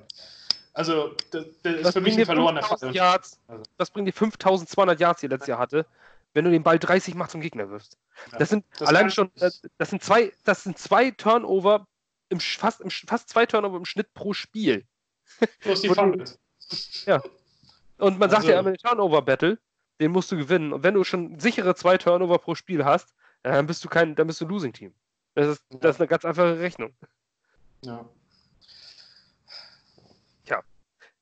Ich glaube, wir sind größtenteils durch. Zumindest für jetzt. Haben wir eigentlich irgendwie in einem Podcast schon mal was dazu gesagt, dass Tom Brady nicht mehr in der AFC East spielt?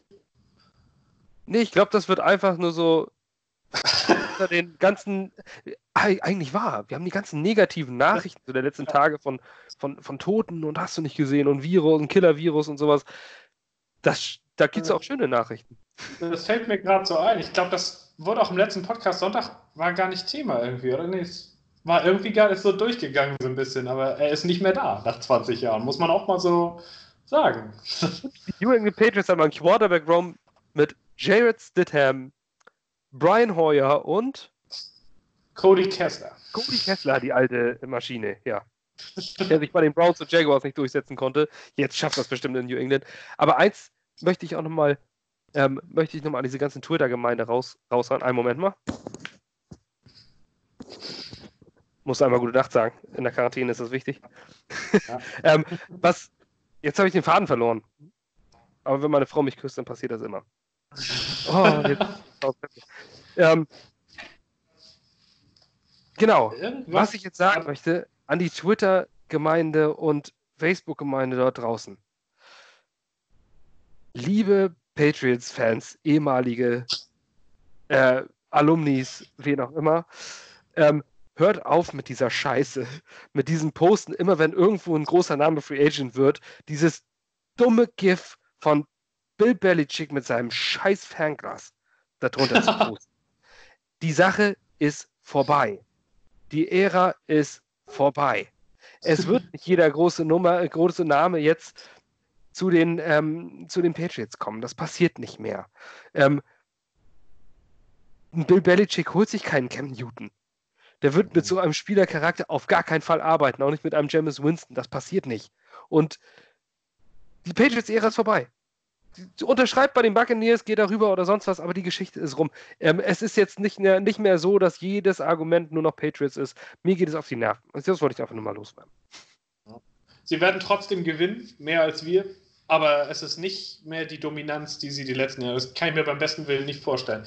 Wenn ich raten müsste, würde ich sagen, sie draften einen Quarterback, von dem jetzt noch keiner groß was auf dem Zettel hat und der startet am Ende auch. Aber im Endeffekt ist es nicht mehr das Gleiche. Vor jeder Saison war es eigentlich immer so, sie sind der Top-Favorit und sie sind das Team, das es zu schlagen gilt. Und zumindest das ist jetzt nicht mehr der Fall. Sie gewinnen in meinen Augen immer noch die AFC East. Das liegt aber mehr an der AFC East als an den Patriots. Aber mehr hoffe ich auch nicht. Ja, Stand jetzt sehe ich auf Platz 1 die Bills, auf Platz 2 die Patriots, Platz 3 die Dolphins und Platz 4 uns. Jetzt aktuell. Ja. 1 ähm, und 2 würde ich tauschen, aber sonst, ja.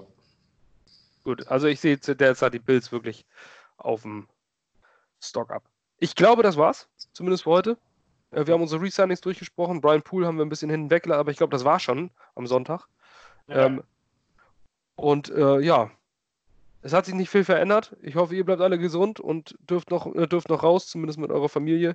Ähm, in der schweren Zeit versuchen wir ein bisschen mehr an Podcasts aufzunehmen, einfach ein bisschen Unterhaltung reinzubringen. Ähm, wir versuchen am Sonntag noch was rauszuhauen, wenn es denn was zu besprechen gibt. Ist natürlich auch immer gemessen an der Sache. Ähm, wir haben alle den Kopf voll, aber wir versuchen ein bisschen Entertainment reinzubringen.